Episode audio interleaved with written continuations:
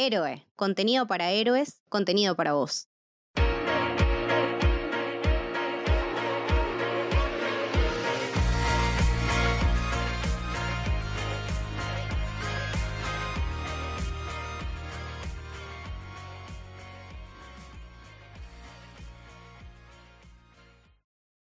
Bienvenidos, bienvenidas, bienvenidas al Camino del Héroe. Yo soy Camito. Hoy estoy con Leti. Hola, Le. Hola, ¿cómo va? Todo bien, muy bien. Le, ¿de qué vamos a hablar hoy en este episodio? Hoy vamos a hablar de The Voice, temporada 3. Y no estamos solas, eh, lo invitamos a Tommy Ruiz. Hola, Tommy, ¿cómo va? ¿Cómo están, damas? ¿Todo bien? Es un placer para mí regresar a este hermoso lugar. ¿Cómo se encuentran? Muy bien, muchas gracias. Todo perfecto, todo bárbaro, con muchas ganas de charlar con muchas ganas de charlar. Creo que la temporada en sí y todo el contenido de The Voice que, vino y vendrá, ¿no? Viene con, ciertos eh, panes bajo el brazo, así que me parece que va a ser un, episodio muy eh, interesante. Y si quieren, vamos a, a darle inicio. Antes de hablar de, bueno, la temporada 3 y todo lo que pasó, que realmente me parece que fue una de de, mis temporadas eh, favoritas dentro de las tres que tenemos. Antes de la tercera estuvo esto de Diabolical, ¿no? Que con, bueno, con Leti la, vimos juntas. Fueron dos horas de demencia total, estos eh, cortos animados, creo que duran entre 10 y 15 minutos cada episodio, cada uno con una, con una técnica distinta de animación, algunos que son hablados, otros que no. Eh, todos son bastante escatológicos, bastante gráficos y bastante violentos. Eh, creo que el primero sienta una base bastante, bastante fuerte. El de la bebé, sí que es, eh, corte de Looney Tunes. Cuidado bebé suelto, pero con bebé con poderes, es ese. Es que está buenísimo también, está viendo muchas ficciones eh, animadas cortas y nada, bueno, justamente salieron las nominaciones a los semi y esta, esta serie eh, Diabólica está nominada como mejor eh, corto animado. Eh, ¿Vos qué sabes, Leti, de eso? ¿Está nominada la, la serie en total o es algún capítulo en particular? No, la serie, la serie. Ok, porque yo antes de venir aquí a hablar con ustedes en este maravilloso recinto, dije, bueno, voy a hacer la tarea y voy a sorprender a ver si veo toda la, la serie antológica de Diabolical y solamente vi tres. No sé por qué le escribí en su momento cuando salió, la verdad me lo reprocho. Y es algo que está muy interesante porque, si bien The Voice adapta muy bien, digamos, la esencia del cómic en general, eh, lo que tiene bueno esto que el cómic también tiene que son historias particulares dentro de cada uno de los arcos argumentales más grandes. Entonces se puede ver como otras ramas dentro del universo de The Voice. Y es muy interesante poder verlo, verlo así. Creo que es el segundo que están Butcher, Hughie y. No, miento, el tercero. Que le consiguen, no sé si es heroína o algo, a uno de los subs. Y es como. Tranquilamente puede ser un número de 16 páginas del cómic, ¿entendés? Está, está muy. Está muy. Es muy representativo su. La influencia de la historia en, esta serie. Está muy interesante. Vos, Tommy, eh, leíste los algunos de los cómics, la mayoría. Sí, de los 12 números que se pueden conseguir, yo leí hasta el tomo número 10. Eh, ¿Los cómics están terminados? O sea, ¿es una historia que ya está terminada o es una historia que sigue? No, terminó de salir, no me acuerdo, bueno, en este lapso de tiempo que no sabemos qué pasó entre el 20 y el 22, terminó ahora. Este, y fue, digamos, cuando lo comencé a leer, fue rarísimo, pero fue una, una aventura de la puta madre porque te das cuenta que tarde o temprano es lo que nos interesa leer a todos y nos, interesa ver. Y es como que estamos preparados para dar ese paso a consumir este tipo de historias ahora. Ya queremos ver más seguido este tipo de cosas. No, no leí el final, no leí el final, lo tengo que leer. Pero bueno, cuando pasará eso no lo sabe nadie. No lo sé. Y pero también es lo que pasa cuando uno se mete a leer a Gartenis. Y, y todo también, este, este factor común, como este, yo digo que es el, el, universo que está creando Seth Rogen, ¿no? Al producir todas estas cosas de Gartenis, hermoso. Me encantaría ver alguna vez eh, que hagan algo del Punisher de Ennis para ver en televisión, no sé, sería genial. De hecho, creo que Seth Rogen está, está atrás de, cosas de Preacher, ¿no? es el productor, es el este productor ejecutivo. Sí, sí, la serie de Preacher la hizo él también. Bueno, es que, a ver, el, approach de Gardenis es muy, muy particular y es como que te llega en un momento muy. a los lectores, por ejemplo. Es como que, bueno, está bien, ya leíste todo lo que había que leer de DC, todo lo que había que leer de Marvel, las crisis, la, la búsqueda del infinito, lo que sea ahora dame lo que es importante, que es otra visión de los superhéroes, o sea, porque a él claramente no le gustan, lo ha manifestado públicamente incluso, y está, eh, o sea, lo que vemos en The Voice, esta satirización de, los superhéroes en general, es su, pensamiento filosófico de, bueno, está bien, pueden ser buenos como en las dos casas más importantes o pueden ser una basura como realmente deberían ser si fuesen de Estados Unidos. Eh, y volviendo un poco a la tercera temporada, impresiones generales, así sin spoilers, cortitas de, de cada uno, como para ir eh, adentrándonos. Tommy, ¿qué te pareció esta nueva temporada? ¿Cómo venías con la 2 también, como para hacer un eh, recuento? Bueno, después de la 2, que a mí mucho no me había copado, yo llegué muy manija con la 1, la 2 fue como un poco bueno, nos corremos un poco del, de la línea que venimos teniendo, íbamos a hacer algo más superheroico, pero grosero, digamos. Quedó un poco en el, tintero todo lo demás. Este, venía un poco como con dudas, diciendo, bueno, a ver qué onda, porque había sacado la serie Diabolical. Sabía que ya iban a hacer otros spin-offs. Y viste, a mí ese, eh, ampliar universos es como muy complicado. O sea, lo tengo que pensar muy bien, tenés que ir muy asentado. Y estaba ahí como con precaución. Y bueno, después salen los episodios y obviamente me encantó porque retoma estas cuestiones personales de cada uno de los personajes y me hizo olvidar lo poco que me había gustado la segunda. Y dije, bueno, esto es lo que a mí me interesa. Yo quiero ver más esto, cómo se cagan a tiros también. Pero bueno, hay más allá de eso y es, es lo que esperaba, lo que me dio y lo que me dio muy bien. Y ahora estoy manija por ver más. O sea, es, es, muy injusto esperar un año para ver ocho episodios. Son unos hijos de puta, básicamente. Pero bueno, o sea, vale la espera, cosa que no me pasa muy seguido con las series. Y nada, o sea, estoy totalmente contento, la verdad que estoy encantado. Leti.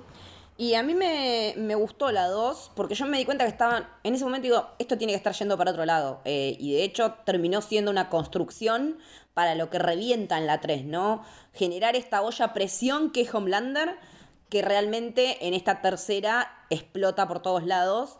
Entonces, eh, aparte de por sí ya el, el, enfoque que habían dado con Stormfront, todo eso, eso me había gustado mucho.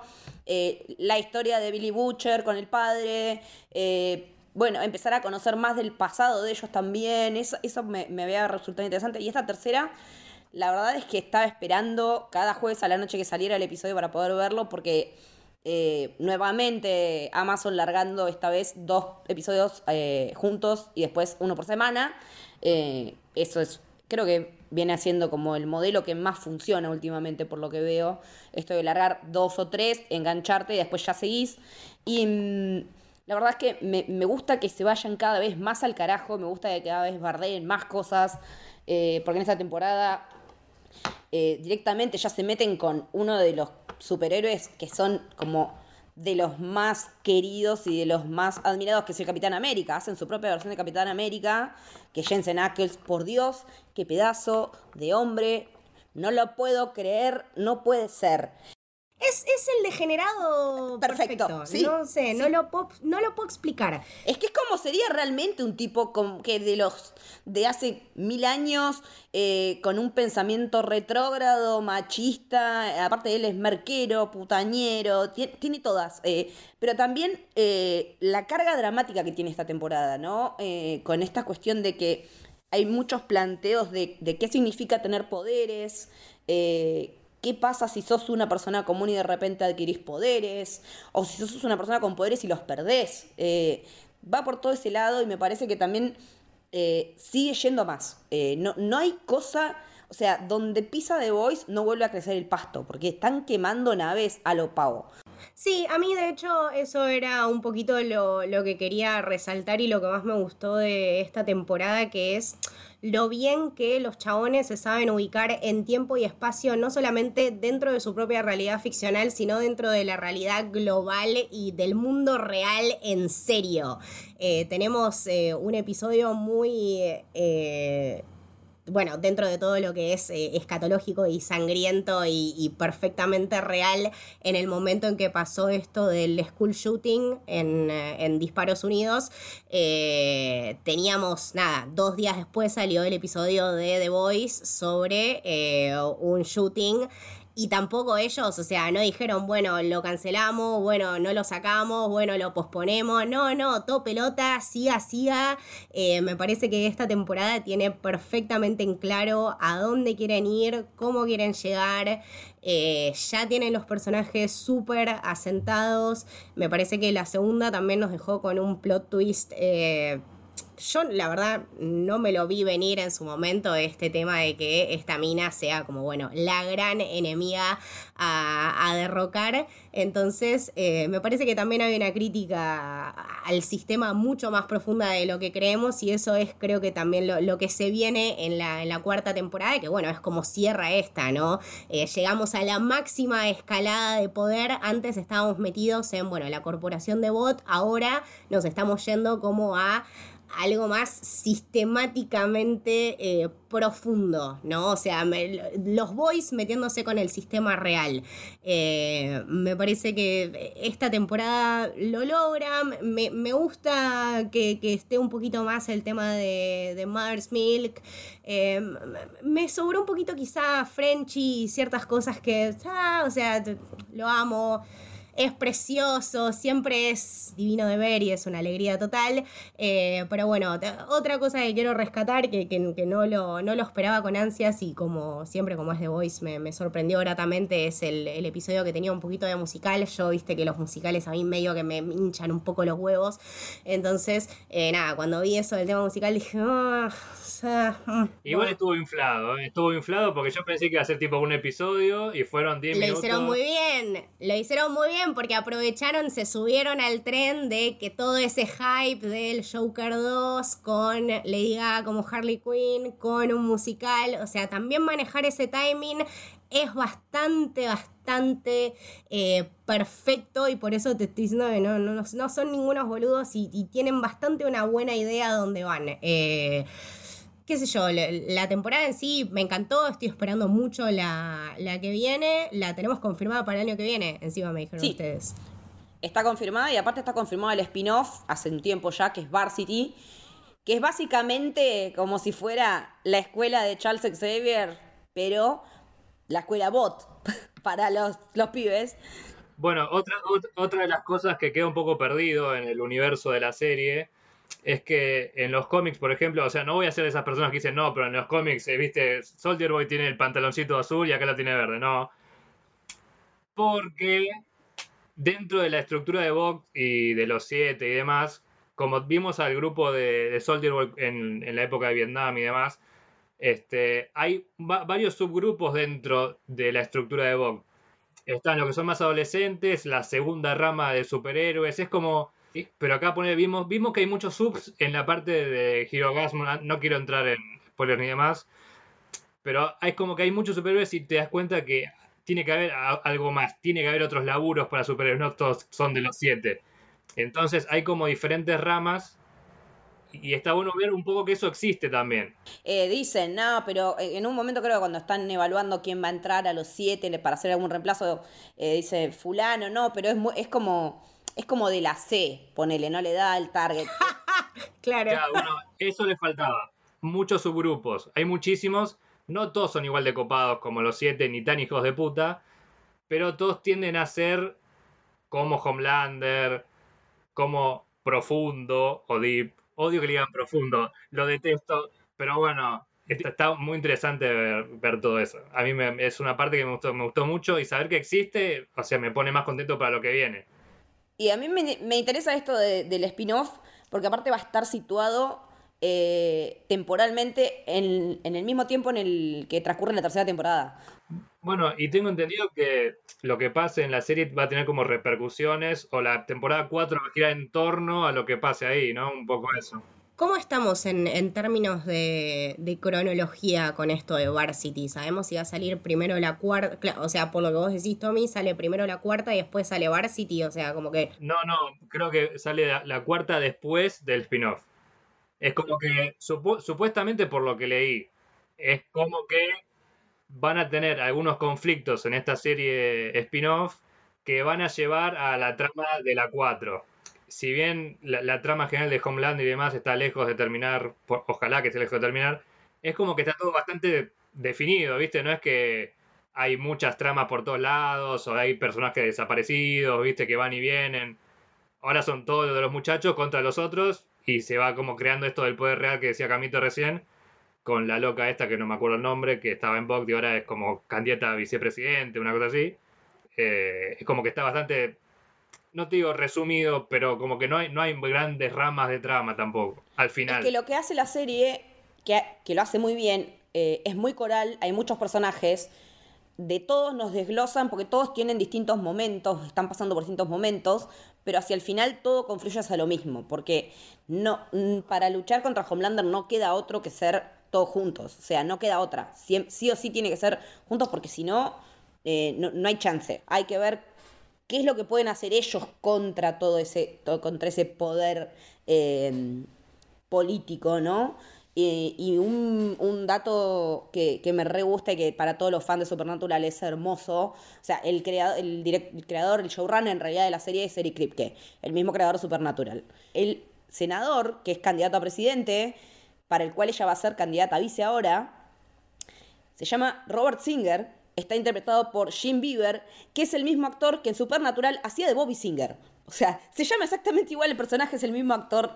Eh, la verdad que para los fans de Supernatural vemos guiños a cada rato en los últimos episodios, eh, esas tomas de abrir y cerrar el, baúl del auto son muy de Supernatural, así que es, un placer ver que, esa serie que, marcó tanto el tiempo de la televisión y a mucha gente incluso que empezó a ver series a raíz de Supernatural, eh, que siga ahí, ¿no? Bueno, ahora que justo decís esto de Supernatural y demás, hoy justo vi una entrevista que daba, Jensen y decía que lo primero que le dijo cuando lo contrataron y le que decía Kripke y que constantemente le decían, creo que incluso sus familiares, era como, tenés que ser lo menos de imposible. Porque, eh, o sea, no tenés que volver a hacer el papel que te hizo, entre comillas, conocido, o bueno, sí. Y tenía que lidiar con, digamos, él debe ser así medio boludón, viste, medio jodón. Entonces, tener que ser el espanto de persona que es Soldier Boy para un tipo como él, debe haber sido jodido y bueno, está a la vista que lo hizo, lo hizo perfecto, ¿no? para mí es una de esas series que uno ya la ve y dice, sí, loco. Eh, la pasaron todo genial. De hecho, me parece que empezando a hablar un poquito de cómo empieza la, la temporada, creo que tiene un primer capítulo bastante impactante y lleno de cosas, que ya de por sí me parece nos mete un poquito dentro de todo esto que estábamos esperando, que de hecho ya se había anunciado por Kripke, que era todo lo de Hero Gasm, ¿no? Que están como en esta fiesta con todos estos eh, superhéroes ahí, bueno, tomando merca, qué sé yo. Eh, aparece una de, las de las escenas, bueno, más eh, icónicas de la temporada, y creo que era algo que no solamente los fans de The Voice per se eh, estuvieron muy contentos de ver, sino los fans de los superhéroes en general, ¿no? Como que creo que era una, una, una cosa que estábamos esperando todos que pasara y al final pasó y fue mucho mejor y mucho más increíble de lo que todos nos imaginamos, eh, que encima viene con un, con un plot twist, con, una, con, un dato ahí brillante de color, ¿no, Leti?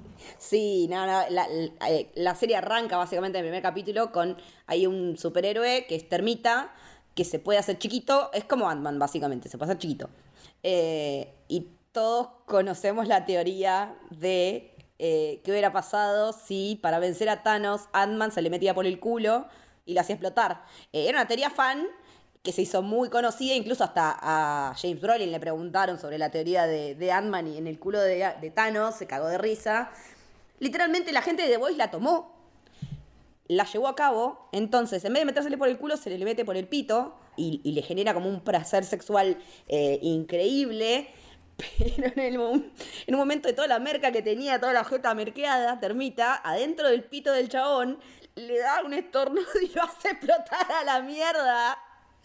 Eh, y lo más gracioso es que el modelo del pito del chabón por el cual se mete termita es en realidad está hecho en base al pito de Seth Rogen. Yo no sé si teníamos esta información y de hecho no sé si alguna vez vimos el pito de Seth Rogen. Yo que me considero una gran fan de Seth Rogen, no creo haber visto el pito de Serrogen, ahora que siento que lo conozco, es como que ya escalé, escalé un nivel más, ¿no? Como que aparte lo tengo como este chabón que anda re loco todo el día, haciendo ahí vasijas y cositas, y claro, o sea, me, me fumo un blend de los mejores porros del universo y te armo tipo una vasija toda psicodélica, y también te puedo prestar mi pito para que armes un modelo y con eso lo usemos y hagamos algo genial para mi serie. Eh, y también estos, estas apariciones ¿no? bastante, bastante icónicas que tiene Rogen durante las, las temporadas. Esta me parece que es una de mis favoritas. O sea, no, el pito de Rogen, sino su aparición actually per se. No solo el pito de Sir Rogen. Es, mucho más que un pito. Te amo, es, un, es un plus. Sí, porque esa escena a la, que referías vos eh, es, eh, bueno, está la Crimson Countess que viene a ser básicamente eh, Wanda, la bruja escarlata, que es la ex pareja de Soldier Boy y una de las que le hizo la cama cuando, cuando Bot se lo quiere sacar de encima. De su antiguo grupo, ¿no? O sea, el grupo anterior a los Seven estaba conformado por, entre otros, Black Noir y esta que decís vos. sí, los mellizos que son como los gemelos fantásticos, ponele. y ella está, para ganarse la vida, porque ya ella pasó a la jubilación es de, este grupo de superhéroes que ahora ya no están en, los siete o en el grupo principal y se tiene que ganar la vida y tiene un OnlyFans básicamente y hay un en un momento te muestran que hay un tipo que, le paga para verla hacerse, hacer cosas y ese Rogen, el pajero que, la, que la mira, nadie quería hacer ese personaje, nadie quería hacerlo. Entonces dijo, él dijo, bueno, lo hago yo y listo y cuando agarra y se pone la cremita y se prepara para la paja y todo, que bueno, que justo es cuando la escena en la que llega Soldier Boy y la encuentra, ¿no? Pero me, encanta que, él se meta así, que bueno, también en, en Preacher había tenido apariciones, o sea, eh, me encanta, me encanta que... relacionado a, esta aparición de, de Seth Rogen y con esta escena tan particular se me viene a la cabeza eh, una breve recomendación si no vieron nunca Happiness de Todd Solons. Eh, me parece que, bueno, este personaje en particular de Seth Rogen, quiero creer que es un guiño a mi, mi personaje favorito que hizo Philip Seymour Hoffman cuando estaba vivo, en paz descanse, te amo, Philip Seymour Hoffman. Eh, su personaje en Happiness es una de las cosas más desagradables que vi en mi vida. Todd Solons es un tipo completamente enfermo, no se pierdan happiness, no se van a arrepentir. Volviendo un poquito a, la temporada, me parece que después de hablar de cómo abre, de cómo abre con, el primer episodio, creo que estaría bueno ir revisándolo como por personajes, ¿no? Porque si lo hacemos por episodios se, vuelve todo como, como un matete y me parece que de los que no hablamos mucho es de los boys, ¿no? Entonces, ¿en qué, en qué andaba Butcher? Porque la verdad que lo, extrañé un montón. Tenía también e, él como esa sed de venganza. Bueno, su, su máxima misión en esta temporada es por fin poder cargarse a Homelander. Sí, sí. Eh, porque además él viene con todo el tema de que Ryan, el, el hijo de su esposa con Homelander, tiene poderes. Y en, un, en uno de los ataques en la segunda temporada el nene explota porque no puede manejar los poderes y muere la mujer. Y entonces el nene, ellos tienen que cuidarlo y esconderlo de Homelander y todo ese tema. Eh, entonces me parece como que él, tiene también esa gran culpa y esa gran responsabilidad. Entonces lo que también él no quiere es que eh, Ryan caiga en manos de Homelander, que bueno, finalmente termina pasando. Pero después cuando conocemos la historia de Homelander y de Homelander, de Butcher y el hermano, entendemos por qué tiene este apego hacia estos que están tan corrompidos, ¿no? Como Hughie, por ejemplo, que también él lo ve como permanentemente su hermanito, posiblemente a Ryan como su hermanito, como su hijo también. Es como esta cuestión muy, muy de hombre, ¿no? De querer ser el amigo, el padre, el hermano todo al mismo tiempo. Es como yo apañando a todos los de River, digamos, claro. Ponele, sí, sí. Y e, e, es también un poco la. Si bien la subtemporada está, está buena, no es de los que más me dejó cosas Butcher en general. Es como que, bueno, está bien, estaba ahí para meterse el, el B24, estaba ahí para caerse a, piñas, a palos, pero tampoco es que, wow, o sea, literalmente prefiero mucho la temporada de Homelander, donde te, te muestran perfectamente cómo se puede corromper la, la, la, cabeza de un tipo que ya está per se corrompido, pero que no tiene techo para corromperse. Y es mucho más eh, interesante ver cómo alguien que, que es malo, o que, bueno, tiene conductas que podemos razonar como malas, cómo puede estar tan en, en un falso equilibrio y desprenderse para cualquier lado siendo tan poderoso. Porque bueno, de un humano puede esperarse que alguien se pierda en el camino, que tropiece, toda esa huevada. Pero un tipo como Homelander no, y sin embargo es algo que la apuesta se redobla permanentemente. Yo creo que sí, esta definitivamente es la temporada de, Homelander y de Anthony Starr en, en general. Que qué actorazo de la concha de la madre, o sea, no, no, perdón, no entraba, no entraba The Voice como para nominarse a estos semis, ¿no? No, no entra para, entra para la que viene, bien. Eh, para mí está, tendrían que lejos considerarlo como nominado a los semis, su, su laburo, su laburo actoral es realmente inalcanzable, inagotable, está completamente loco. Eh, todas estas escenas de él enfrente al espejo, eh, peleándose con esta versión de sí mismo, eh, mismo ya en, los últimos capítulos, ¿no? Cuando lo vemos tan eh, quebrado, cuando lo vemos llorar, vemos un desarrollo de todo su personaje, ¿no? Como esta persona de me banco completamente solo, no necesito a nadie, todos ustedes me chupan la pija, voy a hacer caer bot y me voy a cargar a Giancarlo Depósito y me lo cargué y me los cargo a todos, pero aparte de eso tengo unos daddy issues internos que ustedes no se los imaginan, boludo, y me pareció increíble, la verdad no, no me cansé en ningún momento, le creí absolutamente todo, está completamente loco, estoy acá para Homelander, eh, me encanta, aparte me encantan los, los personajes malos, o sea, es ah, es perfecto, es inagotable, es, va escalando en su locura. Eh, una, a ver, una vez que hace eh, el quiebre y que dice, claro, o sea, la gente me respeta pase lo que pase. Yo tengo, yo tengo esta, yo tengo esta semilla y, y tengo esta, esta motivación de ser completamente inimputable. Yo puedo hacer lo que quiera. Después de que pasa ese miedo del qué dirán, se transforma en una persona completamente nueva, que me parece que de hecho el primer y el último capítulo tienen eso en común. O sea, él cuando hace el quiebre en uno de los primeros capítulos de decir, claro, esto era lo que yo necesitaba, necesitaba no tener miedo de decir absolutamente nada. Y en el último capítulo, en los últimos minutos, cuando va y totalmente hace concha a un chabón y la gente lo aplaude, ya está.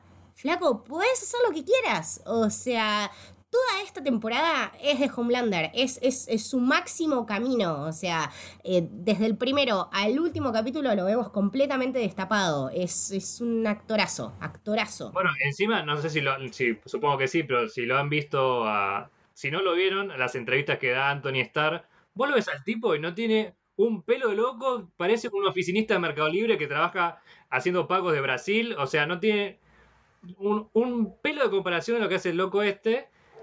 Y yendo a, a un abordaje más global de, esto puntualmente, es muy difícil lo que hace The Voice para poder irse a la mierda permanentemente y no caer en la satirización, satirización de ellos mismos. Porque vos lo ves y digamos, vos vas con la corriente de que se van a la mierda, que no, no ves que tengan un, un límite, pero no decís, bueno, chao, esto ya es cualquier cosa, viste, es un delirio, ya no puedo seguir más, el, no soporto tanta cosa grotesca. Y Homelander es la, es la típica personificación de esto, de, bueno, ¿sabes qué? Nos vamos a ir a la mierda de a poco para que te guste, para que sueñes con Homelander todos los días de tu vida y que te acuerdes de que se puede hacer bien, porque puede, podría haber salido mal tranquilamente. Eh, es como pasó con, con Daenerys en Game of Thrones, que de repente se volvió totalmente loca, a mucha gente no le gustó, y bueno, había que volverla loca y la volvimos loca en dos días, dijeron los de Game of Thrones. Acá no, acá es tipo en, en ebullición permanentemente. Sí, porque ya lo vimos temporadas anteriores de chiquito, con sus daddy en esa habitación solito, eh, con ese, bueno, el tema de la leche, que acá lo vemos ordeñando una vaca y tomando la leche directamente del... Eh, pero también él arranca como súper atado por todo lo que pasó con Stormfront y, y, lo hacen muy bien en esa recopilación que te hacen como de distintos medios en los que él está diciendo siempre el mismo discursito que le dijo Bot, de, bueno, son cosas que pasan, uno cuando se enamora, bla, bla, bla, me equivoqué hasta que se hincha las pelotas. Se hincha las pelotas y, y es lo que decía Camito, la gente lo banca igual. Porque vos ves al, al, fan de Homelander promedio en el nuevo marido de la mujer de, de, de Milk. O sea, es el típico yankee descerebrado. O sea, es, ese, es esa persona, es el yankee base. Entonces, de ahí en más. Eh, y teniendo en cuenta que también ahora se meten con políticas y son los votantes de Trump, son esa gente, son esa gente que fue al Capitolio vestido como de, como de búfalo, a hacer mierda todo. Y, y el tema con Homelander es que él, si nos fijamos, es el menos el que menos cosas hace a nivel grotesco, sangre, todo. No es de Deep cogiéndose al, al pulpito.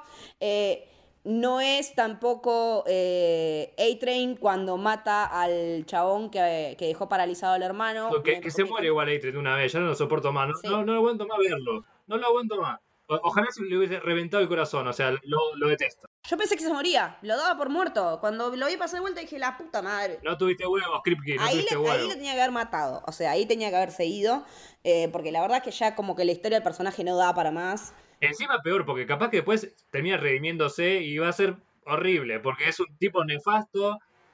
Ojalá que no. O sea, si todo bien, sale bien, como viene ahora, o sea, no va a haber reacción para nadie. Ya demasiado que tuvimos a, a y la tuvo bien porque se lo merecía. Pero más no, o sea, los otros son unos hijos de puta, todos se tienen que morir ayer. Este, y a mí me gustó mucho esto que decíamos recién de lo que dijiste vos del Capitolio y demás, de Trump. Porque es lo que decía Camito, si querés en un punto más global y saliendo para el tema de la, del poder real, incluso en nuestro mundo, que es que también podría haber sido, podría haber sido algo muy... Viste que cuando, cuando pasan algo en, en alguna serie o demás, ya lo tildan como que, bueno, está trabajando para la otra parte, o como que lo quiere hacer ver a los de extrema derecha, en este caso, como boludos. Y es como que pone las cosas en la perspectiva donde el mundo está, y en ese sentido están laburando como laburaba Matt Groening y los productores de Los Simpsons cuando salió, que dijo, bueno, ¿saben qué? No, yo no predigo el futuro. No, los Simpsons no predicen nada. Simplemente se imaginaron un futuro donde lo más ridículo puede pasar, donde Trump era presidente o donde en este caso la gente apoya a los de extrema derecha. Es básicamente lo mismo. Y así en todas las, esferas, digamos, de, de todo, de los consumos de Internet, de los consumos de las películas, de lo que la gente quiere ver, en ese sentido es impresionante. Y me parece. Y me parece que también atenta muchísimo, y, y estoy muy de acuerdo, con todo este progresismo, ¿no? Que, que se está dando ahora en, en, las redes sociales. El tema de la cancelación, eh, que lo tocan de hecho mucho con Starlight, que insoportable. Starlight, quiero que se muera ya, la soporto más pelotuda de mierda, estúpida. Eh, todo este tema de, ah, free, free Maeve, viste, toda la cosa, o sea, hacen todo el circo perfecto y es lo que pasa en las redes sociales y es lo que pasa en la vida real. Eh, a ver, el, progresismo de cartón, viste, el progresismo de Twitter, de, bueno, de hecho, hoy justamente vi el, el nuevo stand-up de, de Bill Burr que también está muy en contra de este tema del progresismo, de la cancelación y de todo esto. Eh, y, y lo dice, ¿no? Cómo la gente vive el mundo dentro de Twitter, cómo la gente vive el mundo dentro de un hashtag, eh, no tiene mucho sentido. Na nada de eso, nada de ese mundo virtual es real y las cosas nunca son como se pintan. Y de hecho creo que The Voice invita muchísimo a ver ese tipo de, de, de, realidades y lidiar con ese tipo de eh, conclusiones, ¿no? Con que, bueno, no, no todos somos buenos, no todos somos malos. Eh, de hecho, justamente me parece que lo, que resalta de esta temporada es eso, ¿no? O sea, justamente los boys que pensábamos nosotros que, que eran los buenos, eh, ahora con este tema de, y si quieren podemos hablar un poquito más de este tema de, del, del B24, eh, acá es donde realmente explotan esa faceta, ¿no? De qué pasaría si un ser humano como nosotros pudiera tener estos poderes que aparte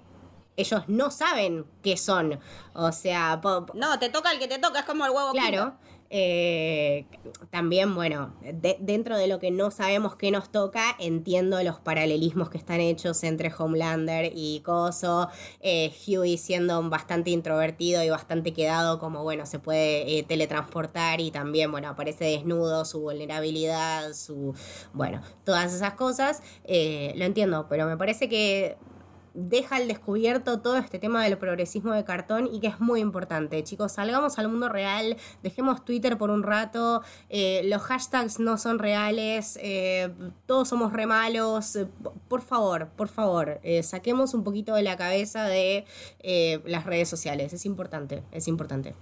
Sí, salgamos a respirar, la puta madre. O sea, es que es alienante, es alienante estar todo el día ahí adentro y creer que esa es la realidad y ese micromundo de redes. Todo eso no existe, o sea, todo eso es imagen, todo eso es decorado. Eh, lo, que importa es otra cosa y la serie lo pone muy en relevancia, porque yo lo pensaba cuando el personaje de la senadora esta de, Newman, de Victoria, eh, le pone la inyección para tener poderes a su propia hija, ¿no? Y se caga en el que viene a ser su padre adoptivo, que es Edgar.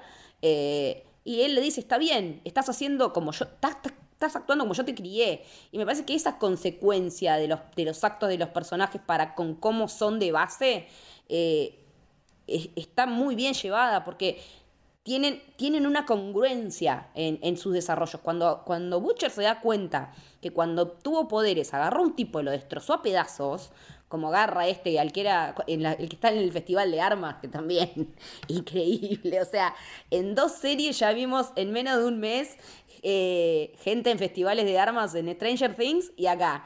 Es, no toman conciencia, o sea, con todo esto del tema del aborto en Estados Unidos, vi un tuit que decía, un arma tiene más derechos que una mujer. Y es cierto, es así, literalmente es así. Y, y me gusta que Butcher se dé cuenta de que le gusta esto de poder ser poderoso, aunque le esté cagando la vida, aunque de 3 a 5 consumos ya puede cagarse muriendo y le chorrea líquida, básicamente aceite quemado del auto por la oreja, porque el cerebro se le está haciendo verga, y él no le importa, porque no tiene por qué otra carajo vivir que no sea la venganza a esta altura del partido. Entonces, me parece que, que, esto que vos decías, de que cada uno obtiene el poder que más o menos le pega, me hace acordar un poco a Misfit también, me, gustaría ver, por ejemplo, si, si Mother's Milk eh, lo tomara, qué, poder tendría, ¿no? Eh, o si tomara Frenchy. Eh, me, gustaría ver qué, qué pasaría. Frenchy, Frenchy ya tiene, Frenchy ya tiene sus superpoderes. Frenchy, Frenchy ya sabe lo que son los superpoderes. Ahí haciendo antídotos, haciendo esas cosas, con, con las antiparras puestas, que fue un lindo guiño.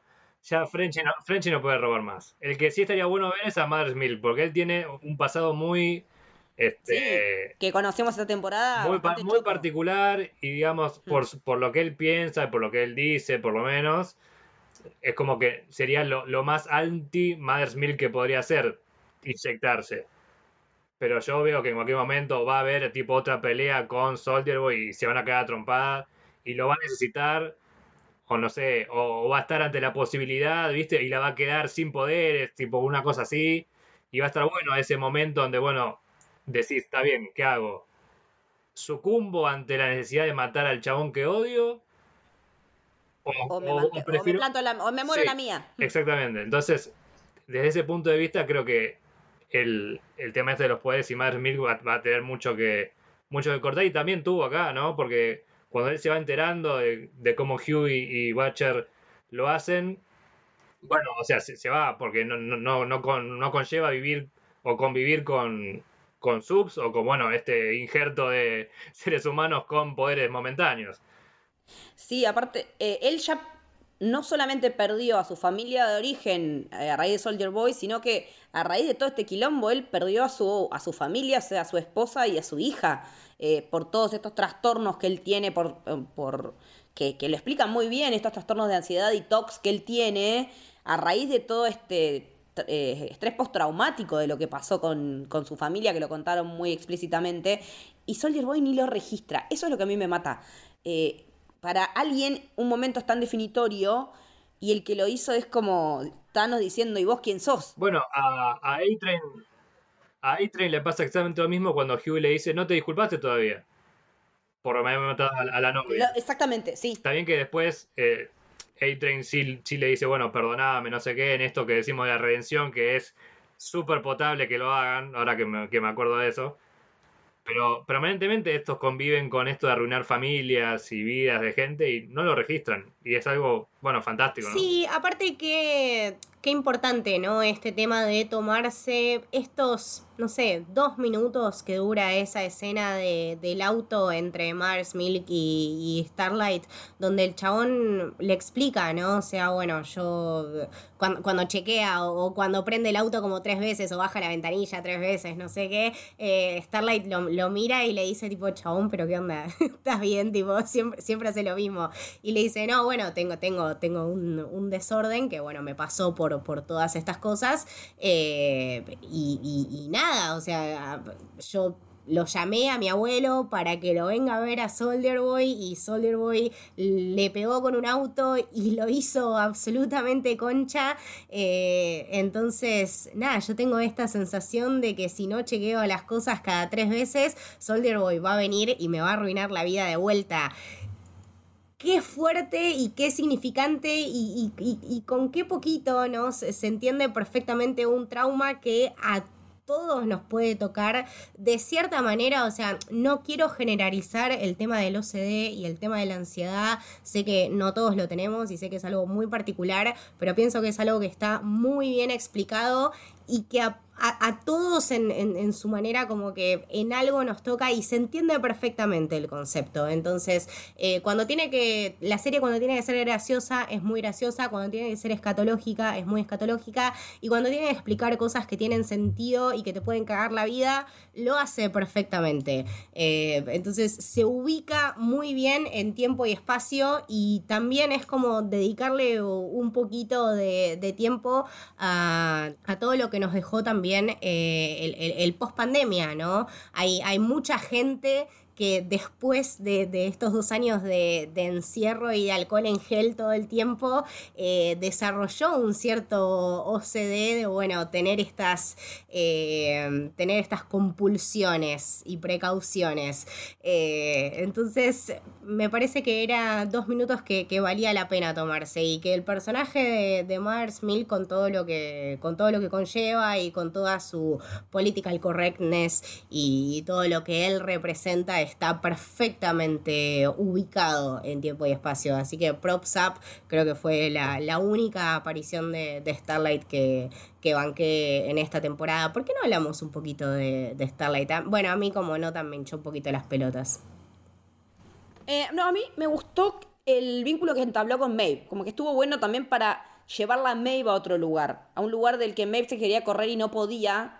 Eh, porque también ella ya estaba, o sea, una vez que la metieron en la bandera, en la banderada LGBTQ eh, y el parque de la diversidad de Maeve y toda la pelota como si fuera el la parte de Disney de ella, todo con eh, arcoíris, unicornios y Love is Love. eh, y ella no, no quería eso realmente, porque aparte de hecho la vemos garchando con Butcher en un garche atómico divino. Eh, me parece había también que, que, que va... Yo, yo no. el tema es que, que eh, Maeve ya está podrida y no tiene salida. No hay maneras, no, no, no encuentra modo de salir. Y me parece que, que Starlab tiene esa cuestión de que al tener to- al ser tan pura y blanca y qué sé yo, apeló a la parte de Maeve que Maeve necesitaba para, para encontrar la salida. Eh, creo que, que Maeve no hubiera podido salir, porque cuando la tienen encerrada y todo eso, eh, ella, digamos que Starlight es la única que le calienta tres carajos Maeve. A nadie más le importa.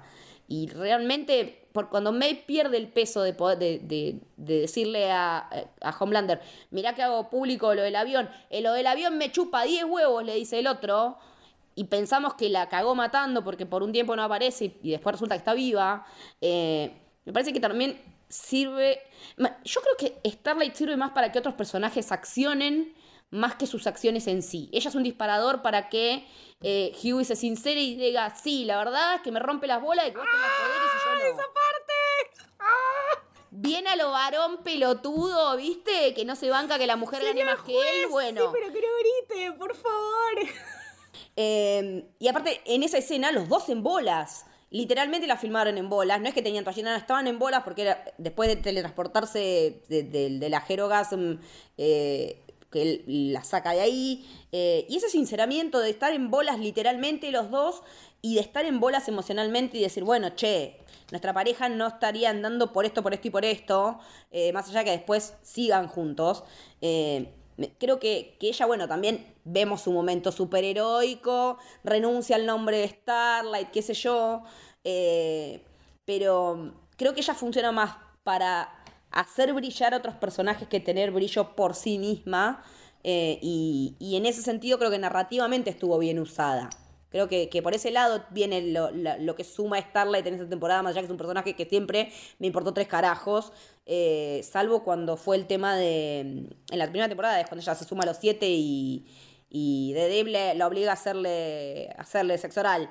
Eh, bueno, y, y me, me, pareció también como demasiado simbólico al pedo cuando tira el traje a la basura, esas boludeces como que, bueno...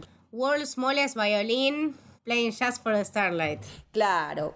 Bueno, pero, pero quizás a partir de esto, donde tan simbólicamente yo no lo había, no lo había entendido, fue, fue tan metafórico, no he entendido tirar el, el disfraz por la basura, gracias por iluminarme. Este, capaz que ahora lidiando con ser una de, de los menos, por lo menos no, para, por lo menos no lo prendió fuego que hubiera sido como buah, para mí para mí Queen, estuvo, o sea. para mí la idea de prenderlo fuego estuvo en el draft anterior antes que lo filme. Y ella agarró y dijo, no, che, Eric Moriarty llegó al set y dijo, no, pará, ¿cómo le voy a prender fuego? No son boludos que nos ven. Ser rock en vos qué opinás. No, no, tiró la basura que es donde tiré las colillas de los cigarrillos. Eh, para mí va a tener mucho más valor lo que va a ser a partir de ahora, que ya no es más Starlight, va a ser tipo claro. eh, Annie. Annie. Cuestión que, a, que me parece que estaría muy interesante verla, no sé, como compitiendo por ideales con Butcher porque me parece que con Mother's Milk como que tienen cierta, eh, digamos, cierto paralelismo. Hay un entendimiento. sí, en cambio con Butcher creo que no, y va a estar muy bueno verla ya no en el rol de, che, yo soy Starlight, estoy adentro. No, estás en la misma que yo, pero volás y tenés poderes de mierda. En, encima, encima, tiene poderes, tiene poderes de mierda, boludo. O sea, sí. ni, ni Static Shock es tan boludo como Starlight con los mismos poderes. No, no, realmente son poderes de mierda. Ese fue un chiste eh... para, no apto para Centennials, ¿eh? Static Shock no No, y bueno, nada, otro personaje del que quiero que hablemos es Kimiko, mi diosa, hermosa.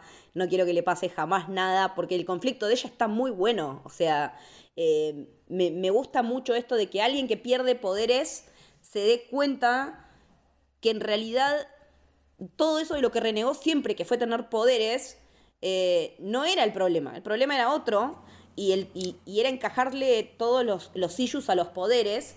Eh, y con esto de que, bueno, cuando Soldier Boy. Literalmente Soldier Boy lo tienen guardado en Rusia congelado como el Winter Soldier. My two. Sí, Dios. Eh, y nada, la manera de frenarlo fue como una, con una cosa medio atómica, qué sé yo, y que él como que le quedó incorporada. Y cuando te pega con eso, si sos un sub, eh, te saca los poderes o te mata a Kimiko le pasa eso, que le saca los poderes, y ella se da cuenta, primero, que, eh, que su, ya sabíamos que su no hablar era optativo, que no es que ella no habla porque no quiere, pero como que empieza a recuperar su voz una vez que no tiene poderes, y se da cuenta que la percepción táctil es distinta. Eso me gustó un montón. De que ella recién cuando no tiene poderes se da cuenta cómo es tocar a una persona sin que sea algo que ella puede romper. Cuando lo dice, cuando le toca a los brazos a Frenchy sí.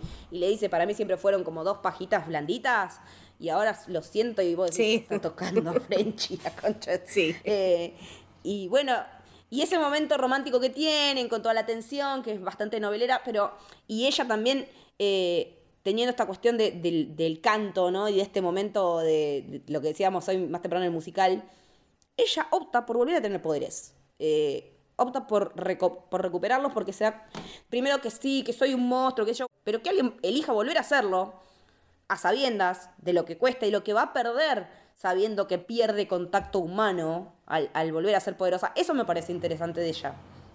Sí, y, y también eh, todo lo que gana, ¿no? Y todo lo que siempre dio por sentado y que se dio cuenta que no iba a tener este momento donde le dice, yo quiero tener este poder para proteger a mi familia. Todo este concepto de la familia, que creo que también es algo muy importante que se va gestando a lo largo de la temporada, donde, bueno, empiezan todos fragmentados de, de cierta manera, ¿no? Cuando Butcher y Huey tienen este encuentro con el B24 y después eh, todos se van por distintos caminos y cuando se vuelven a unir al final de la temporada como una familia y cuando ella hace esta realization de decir, bueno, ok, yo quiero tener estos poderes para proteger a mi familia. Eso me parece que está bueno. Eh, qué sé yo, no, no, no, no, la siento como un personaje muy, muy rescatable de, la temporada. Sí, sí entiendo que es muy. No, es que toda esa trama en realidad, la trama de la rusa y que es French y No me acuerdo, o sea, claro, sí, no. El favor y no sé, todo eso. Bueno, ese es uno de los problemas, digamos, de querer adaptar un poco más de los arcos de cada personajes en una serie donde claramente lo que más nos interesa es ver hacerse poronga a Butcher y a Homelander con los, problemas de cada uno y de, no sé, Hughie, de A-Train, que no es el caso, pero ponele. Entonces es como que está bastante eh, segmentado, ¿no? Lo que nos interesa. Y lo demás, si bien no es que sobra demasiado, son 10 minutos por episodio que podría tranquilamente, no sé, no estar y durar en vez de una hora 10, una hora. Para aquellos que nos gusta, digamos, ver cosas cortitas. Es como, bueno, es una paja. De vez en cuando igual, no, siempre. La parte del musical yo lo hubiese hecho más larga igual. Pero bueno, eso es, eso es up to me. Eh, no, a mí me gusta la parte musical. Porque aparte me gusta la canción y, por eso, justamente, pero... Em, y aparte la venía escuchando en otro, ah, en otro lado. Ah, porque también, bueno, otra de las coincidencias que tuvo en Stranger Things, que también Dreamer y Love Dream of Me suena en las dos series. Y sí, pero la verdad es como que también eh, o sea, cuando arranca la temporada pasó un año de todos los eventos y qué sé yo, y cada uno está en la propia, porque Hugh incluso está laburando para Newman. Eh, qué pelotudo, por favor. Bueno, ¿ves? E-, eso hay algo que no, lo tenía pensado, pero ahora, bueno, volvió. Es como que también pasan demasiadas cosas que terminan resolviéndose tipo al toque, como lo de Hughie trabajando ahí. Y digamos, era un buen approach del personaje que el tipo trabaje en Vogue como un infiltrado, un poco, un poco de eso. Y ya en el primero es como que, bueno, ya se terminó, viste que la otra tiene poderes, tenés que ser un boy otra vez. Y ya no vuelve ese trabajo, ¿me entendés? Es que en realidad también Huey es uno de esos políticamente correctos que quiere hacer las cosas por derecha.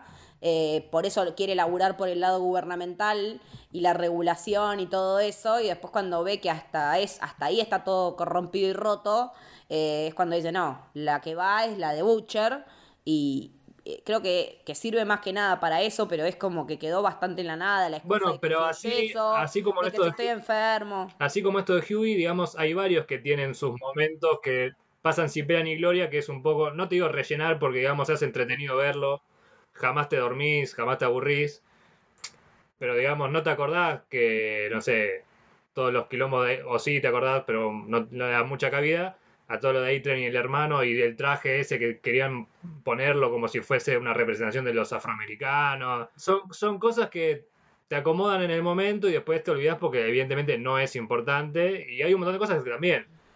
La, la nueva CEO, la que, se, la que se arranca los pelos, me tiene podrida, tampoco me la va a comer. Ashley, la, mujer de... No, no, eso me gustó, la mujer de, Profundo, la mujer de Deep este, está... Claro, me, parece, me, parece también que eso es... Eh, nosotros, ¿no? En el contexto Latinoamérica, Argentina, mundo real, ahora hablando en contexto, eh, no lo apreciamos de la misma manera que lo aprecia el público yankee, me parece, ¿no? Ciertos contenidos también me parece que están targeteados muy específicamente para ese, ese público en general. O sea, lo de A-Train, por ejemplo, que nosotros a nosotros nos chupa un huevo, no, nos soba los dos pelotas, pero, pero que, con ellos quizá resuena un poquito más. Eh, no sé porque me parece que ellos también lo toman como algo de consumo irónico para con ellos mismos. Incluso, digamos, el, disfraz y todo eso es claramente a propósito para que la gente, no es que se ría, pero, che, mirá, qué pelotudo, o sea, no es Black Panther, ¿me entendés? Que la representación de, los negros. Es la respuesta, es la respuesta al, hashtag Black, eh, Black Lives Matter para mí. Sí, pero, pero por eso, pero no es que lo hacen como diciendo, mira, vamos a representar esto, sino que lo hacemos para que la gente vea qué, qué boludos que seríamos si lo hacemos. Pero el tema es que es aburrido, porque todo el, el tema con el hermano es un poco más interesante que eso.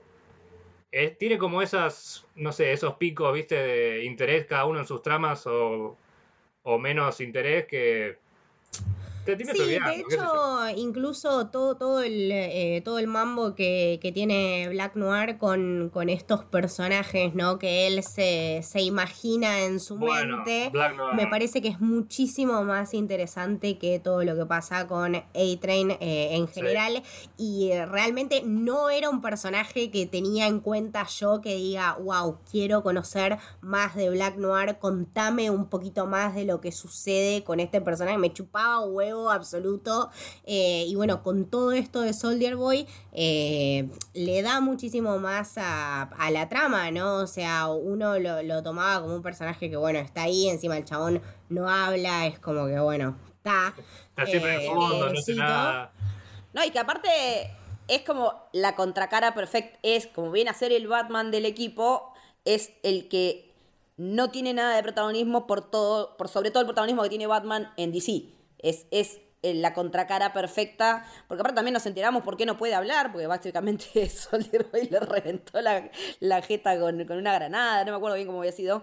eh, pero también me, me gusta que él tome por una vez una decisión porque nunca había pinchado ni cortado en nada, o sea, era más que nada un chabón que estaba ahí y listo, eh, al que Homelander le hablaba y era como que hacía como que hacía de cuenta como que estaba respondiendo, en realidad no le estaba respondiendo nada, eh, pero toda esa flasheada con los dibujitos eh, y que le digan Irving su, su verdadero nombre, que tampoco lo sabíamos, me, pareció fascinante como recurso de, de mostrar cuán rota está una persona eh, y, y cuál es, cómo se manifiesta su trastorno postraumático.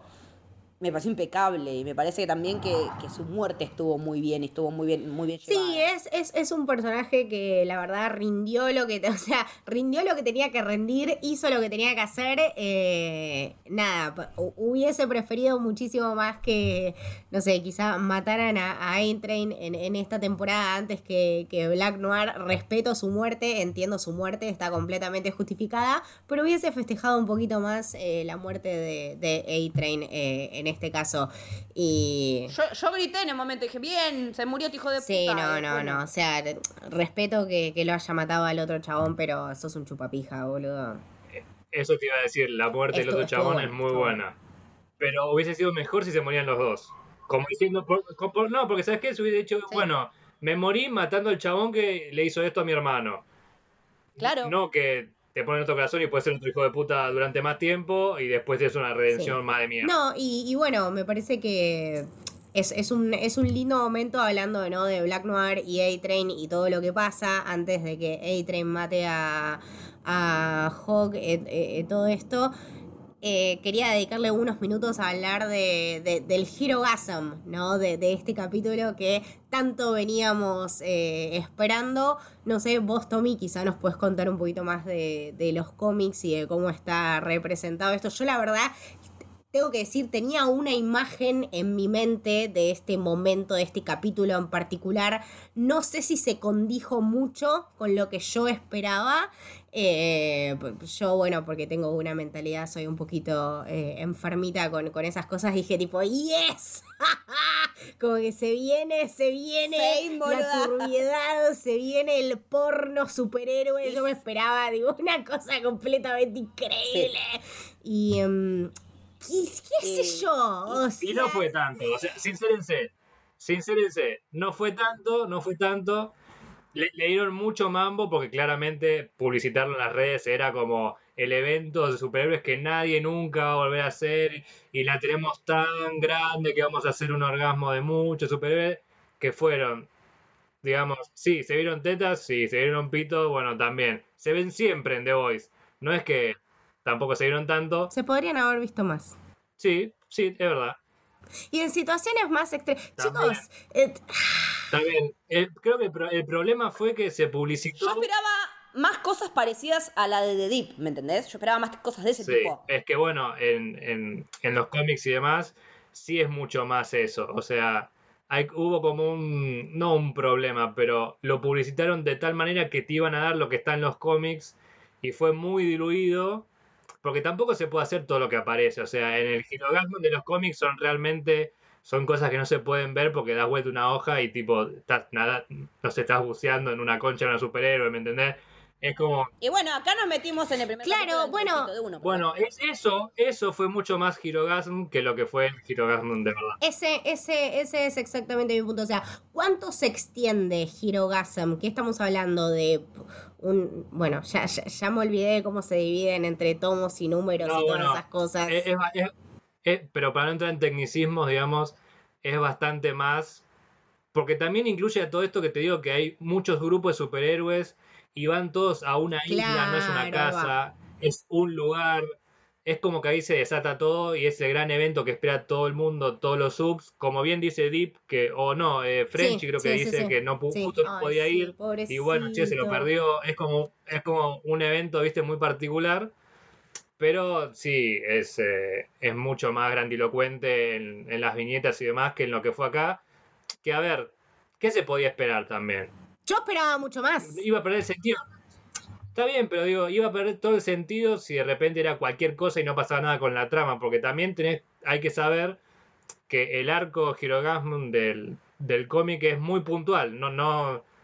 Si bien la trama general es la misma que The Voice, es luchar contra los siete y demás, es como un momento muy segmentado de la Claro. historia particular acá, que se cayó en el medio y no puedes perder una Claro, hora de trama, eso- o bueno, hubiese sido bueno perderla para ver eso, pero bueno, eh, hay cosas argumentales, narrativas que van más allá de ver culos por todos lados.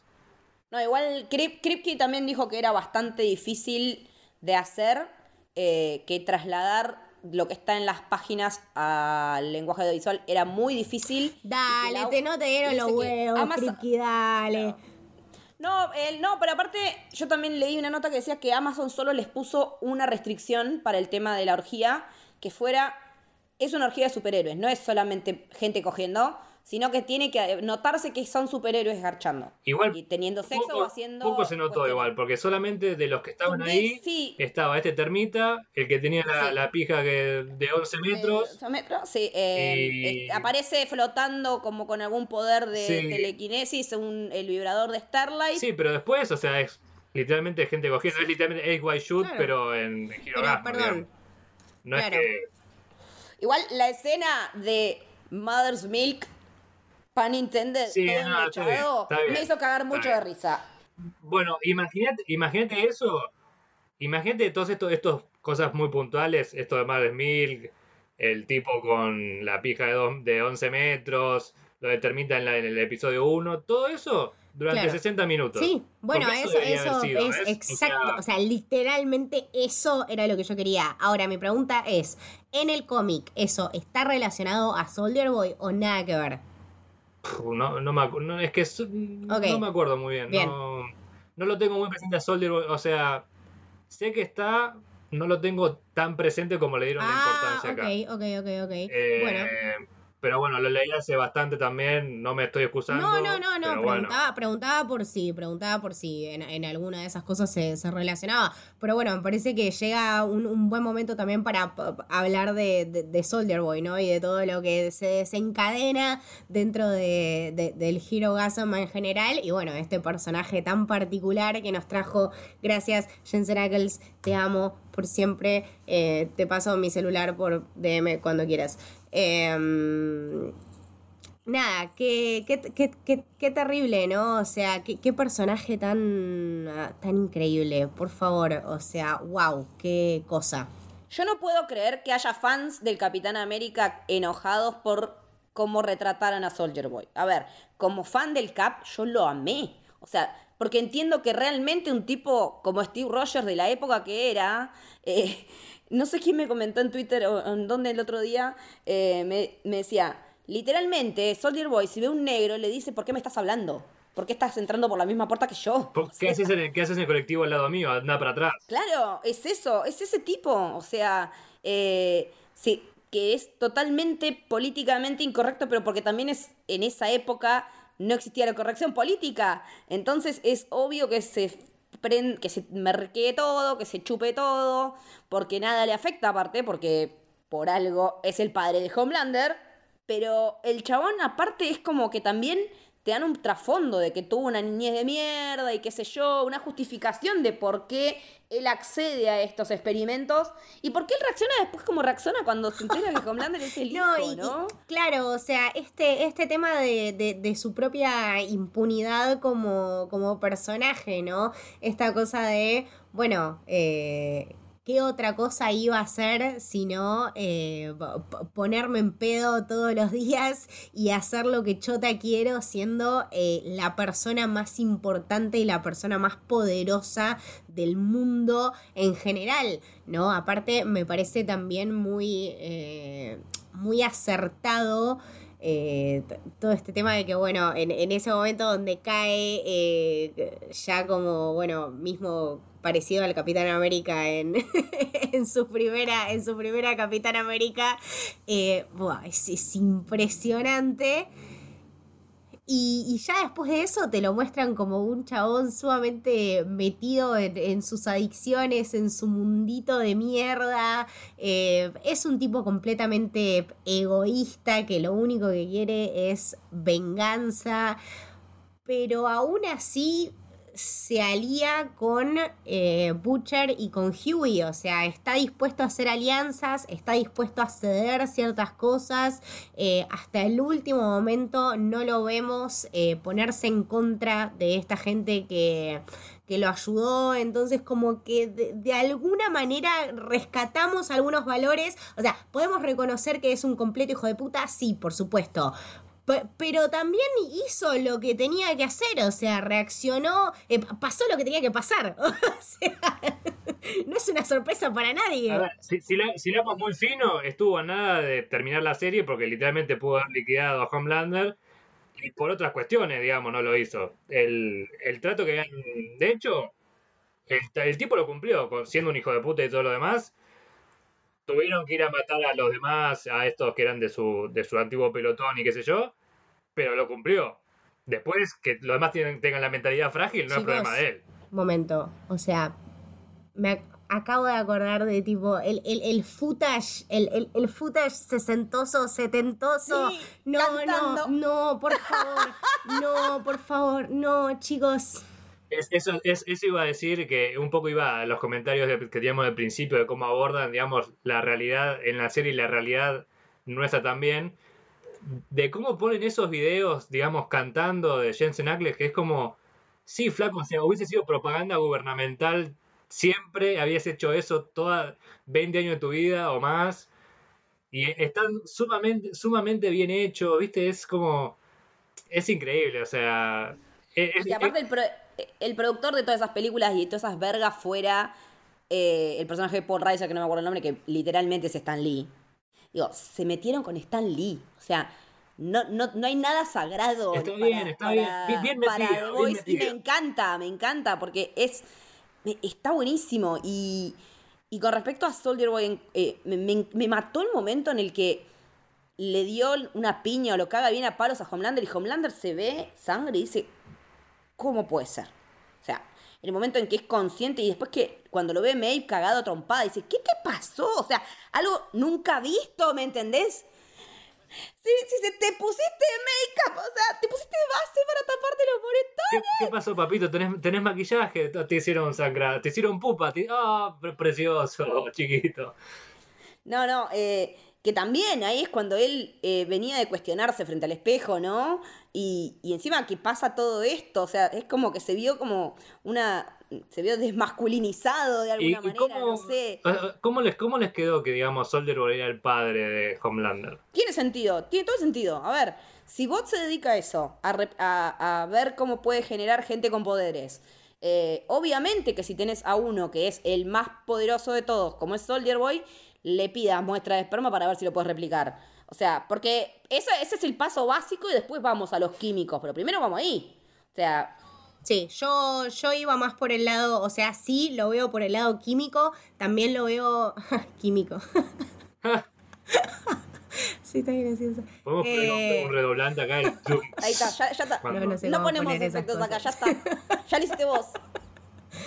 Eh, pero también me, interesó y tuvo muchísimo sentido por el lado psicológico, ¿no? O sea, si estamos hablando de que absolutamente todos los personajes masculinos en The Voice tienen daddy issues, ¿por qué fucking Homelander no los tendría? ¿Y por qué su daddy issue número uno no sería su mayor enemigo y la persona que lo intenta limpiar? O sea, es dos más dos, es completamente lógico, no está tirado de los pelos para nada, me parece sumamente orgánico, me parece que es algo que tenía que pasar, eh, es, la forma perfecta en la que se produzca este enfrentamiento y me parece que también te deja con el culo en la mano hasta el último momento del episodio en el que se encuentran, ¿no? O sea, es, un, es el verdadero encuentro que estamos gestando a lo largo de toda la temporada, ni siquiera ya nos preocupa, como decíamos antes que empezamos por Butcher, ni siquiera nos preocupa tanto Butcher en esta temporada, sino ya el encontronazo entre Soldier Boy y fucking Homelander. Entonces, cuando pasa esto y tenés este enfrentamiento, o sea, puede pasar que sea en eh, Naukis. Bueno, eso, es tuyo, eso, no, eso es tuyo. Esa es tu fanfic, boluda. Eh, la mía también, pero bueno. Se me mezcló, se me mezcló, tuve lapsus, tuve lapsus. Eh, pero bueno, o sea, podía ser que formaran una familia y que sean todos felices y que hagan concha al mundo, o podía pasar como pasó que Soldier Boy le man, sos re trolo. ah, boluda, yo lo entendí distinto. ¿Qué hicieron y cómo puede ser tan Yo lo entendí diferente. Porque él, cuando hablan por teléfono, eh, la primera vez, le dice, eh, yo tranquilamente te hubiera dejado brillar. Y me parece que él, cuando le dice las palabras que le dijo a su padre, lo hace literalmente para correrse él del primer plano y dárselo al hijo. A mí me parece al contrario. Yo creo que, que, lo hizo, que él en realidad quería esa familia, pero que no lo hace para que Homelander pueda llegar a ser todo lo que puede llegar a ser. Incluso sabiendo que tiene un nieto, que tiene un nene, y que el nene también está yendo para, el lado, para ese lado, ¿no? Para mí, él ahí hizo un renunciamiento. Eh, él lo que hizo fue darle el spotlight, como le dice en la conversación, eh, al basurarlo. Entonces, si, ¿qué, ¿cuál es tu mayor motivación? ¿Qué es lo que va a hacer que vos puedas seguir eh, adelante eh, y con este hijo que evidentemente querés? Es lograr lo que querés. Y bueno, para lograr lo que querés yo no puedo estar acá. Porque siempre van a querer ponerme en tu contra. Entonces, me elimino de la ecuación. Y chau. Yo lo tomé por ese lado, por lo menos. No, yo no había pensado. Sinceramente pensé que eran dos hijos de puta nada más. Incluso recapitulando un poco eh, con esto que hacíamos de la pelea que se hizo esperar toda la temporada, qué sé yo, eh, me pareció mucho mejor el, enfrentamiento que tienen con Butcher en el Girogasmo en el final, que ahí sí son como 10 minutos que son impresionantes, más que la del último capítulo que me quedo con, con esta frase que lo desacomoda literalmente y para siempre a Homelander que le tira algo así como que era una decepción para él, o no me acuerdo. Lo mismo que le dijo el padre a él, es lo mismo. Exacto. Eh, y nada, o sea, eh, el enfrentamiento que yo quería ver se dio un poco más en la mitad de la temporada que al final. Porque, no sé, pero debería volver a verlo en algún momento, quizás no lo haga, quizás no lo haga nunca. Pero estoy conforme con el, con el, con el enfrentamiento Soldier Boy y Homelander fue algo algo muy bueno, más allá de la, de la acción, ¿no? Esto de lo psicológico me parece mucho más rescatable, digamos. Y bueno, nada, cuando aparece el pendejo ese de mierda, quería que lo maten a urgente, o sea. Sí, es que me parece que, por lo menos por ahora, es un plot device el pendejo. Por ahora es un, es un plot device que hace que se mueva Butcher o que se mueva Homelander, pero no tiene entidad por sí mismo. Vamos a ver si más adelante pasa o no. Pero por ahora es, eh, es, es, algo que uno de los personajes quiere y, se lo, y si lo tiene uno, el otro se lo quiere sacar. Eh, me parece que hasta ahora funcionó así. Eh, claro, me parece, es medio McGuffin el borrego hasta ahora. Bueno, pero me parece que ahora van a how the turntables, como diría Michael Scott, porque ahora el chabón tiene un bando definido. O sea, cuando lo vimos, cuando lo vimos con esta carita de rarito y cuando vimos esa sonrisa macabra, ahí dije, uy, la concha de la madre. Fue el, último, el único momento que le creí que podía llegar a hacerlo, porque cuando en la temporada 2, cuando le agarra ese ataquecito y muere la madre, como que no la, era, no la era muy chiquito, era muy- no, no- Claro, no lo no había tenía el sentimiento arraigado a. No, pero no lo, no, pero no lo había actuado bien, a eso me refiero. Ah. Y, y recién en esa sonrisita fue como dije, bueno, me están, por lo visto las clases de actuación están garpando un poco, pero sí, lo- me parece que también a medida que crezca por ahí también va a poder actuar mejor. eh, si es que sigue teniendo relevancia, que parece que sí, porque si va a ser eh, Homelander and Son, ponele, puede llegar a ser así. Que también me, me gusta que es la re- eh, es como una reversión de, de cómo esto de que Superman nunca, nunca se bancó a, a Superboy, eh, que es todo lo contrario, ¿no? Acá Homelander directamente lo re, lo reabraza al hijo por todos los daddy issues que tiene. Bien, eh, dentro de todo lo que nos produjo, ¿cómo, ¿cómo se llamaba el hijo de Homelander? Ryan. Porque a todo esto, El Ryan, mierda, gracias, por favor. Encima, claro, encima tiene nombre de pendejo de mierda, tiene nombre de pendejo Sí. cheto, Y ¿viste? O sea, pero- no es Chad, pero, le pegan el palo. Ryan, es así. El segundo es nombre ahí. es Chad, Ryan Chad se llama. Exactamente. Claro, Ryan Chad Homelander. Uf, Exacto. Le queda, le queda. el nombre chileno del Call of Duty Es ese, seguro. Es verdad. No, no, igual sí, Homelander hay un montón. Me cagan a tiro siempre, así que los conozco. Cosas que podemos llegar a esperar, cosas que podemos llegar a querer de la cuarta temporada. ¿Se hicieron más o menos alguna idea? ¿Tienen algo que esperen de por sí? ¿Tienen algo que quieran ver? Sabemos, bueno, que se engancha con, con lo nuevo que viene de The Voice, con este spin-off. ¿Hay algo que esperen ya de por sí? No sé si tenemos mucha info de, de este spin-off en general. Y va a ser como una especie de escuela de Charles Xavier, como decíamos hoy, van a ser como los futuros subs en formación, eh, formados por bot, con lo que eso significa, eh, a la par de estos acontecimientos de la tercera. Así que se van a llamar eh, los G-Men, eh, ese grupo.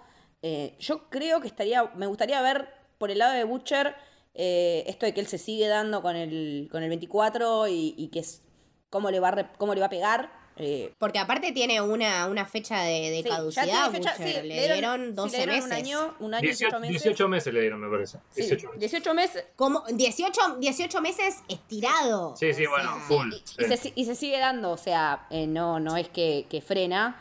Así que hay que ver Claro. qué pasa, porque no creo que lo maten a Butcher.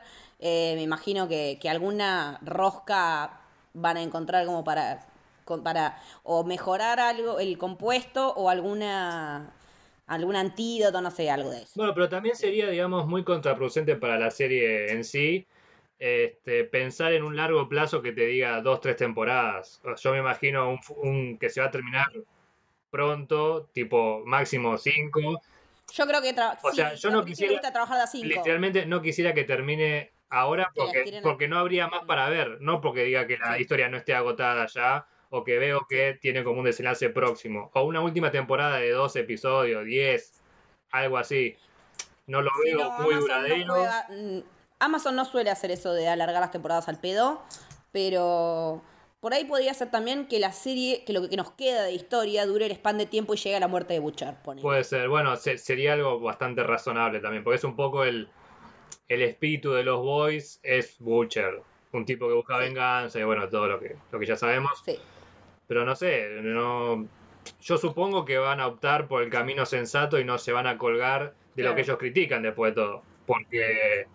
Claro. Sí, sí, que, creo que también van a tener mucho en cuenta el, contexto, ¿no? Y cómo se va dando todo el mundo en general de, de los superhéroes. Me parece que también para saber lo que nos espera en The Voice tenemos que esperar y tenemos que ser más pacientes y tenemos que ver cómo se desarrolla toda la trama de Marvel y DC a lo largo del próximo año y ver qué onda y qué tienen los eh, los productores en general de, de The Voice en mente. Por ahora, bueno, podemos esperar que, que la próxima archienemiga sea eh, esta mina Victoria. Podemos ver quizá, bueno, Homelander en, en, en- su escala al poder, ¿no? Ahora que tiene esta piedra libre absolutamente esquizofrénico de haber quemado un chabón, haber matado un chabón en plena calle con múltiples testigos y que todo el mundo eh, lo apruebe y que, bueno, tenga tenga el consentimiento de todos para hacerlo, hay que ver dónde escala eso y hay que ver, bueno, que, que qué acción toman eh, los pibes, en, en, este caso les pibes, ¿no? Porque ahora tenemos, bueno, no solamente a Kimiko, sino a, a la boluda de, de, Annie también. Pero bueno, nada, siempre The Voice nos deja con, con cosas lindas para pensar y con muchas, muchas expectativas, así que estamos acá, eh, esperando que lleguen los nuevos proyectos, esperando que llegue este spin-off y esperando la próxima temporada. Muchas gracias, Tommy, por sumarte a este episodio. ¿Dónde te podemos seguir? ¿Dónde te podemos escuchar? Bueno, para mí siempre es un placer eh, formar parte de sus episodios, sea cual sea el tópico. Siempre me parece que está la visión acertada y los, las extrañaba porque hace rato que no hacíamos nada, salvo con. ¿Qué con fue la última? Con Leti, ¿no? Que hicimos de Doctor Who. Y bueno, me pueden seguir en mis redes como Tomek Ruiz en todas: eh, Instagram, Twitter o Letterboxd, donde llevo una buena cantidad de pelis. No 200, pero bueno, estamos haciendo el trabajo. Este, y me pueden escuchar en los podcasts de Cine Birra y Faso, donde hablamos un poco de todo lo que nos gusta, claramente como dice el nombre. A mí me encuentran en Twitter y en Instagram como Leticia-Haller. Eh, bueno, Tommy, mil gracias como siempre por, por, venir. La verdad que siempre es un placer hablar con vos eh, y nada, eh, te quiero un montón. Camito, ¿a dónde te seguimos? A mí me pueden seguir como Camito del Héroe en Twitter y en Instagram. Al podcast que es Camino del Héroe lo pueden seguir como Camino Héroe en Twitter y Camino del Héroe en Instagram.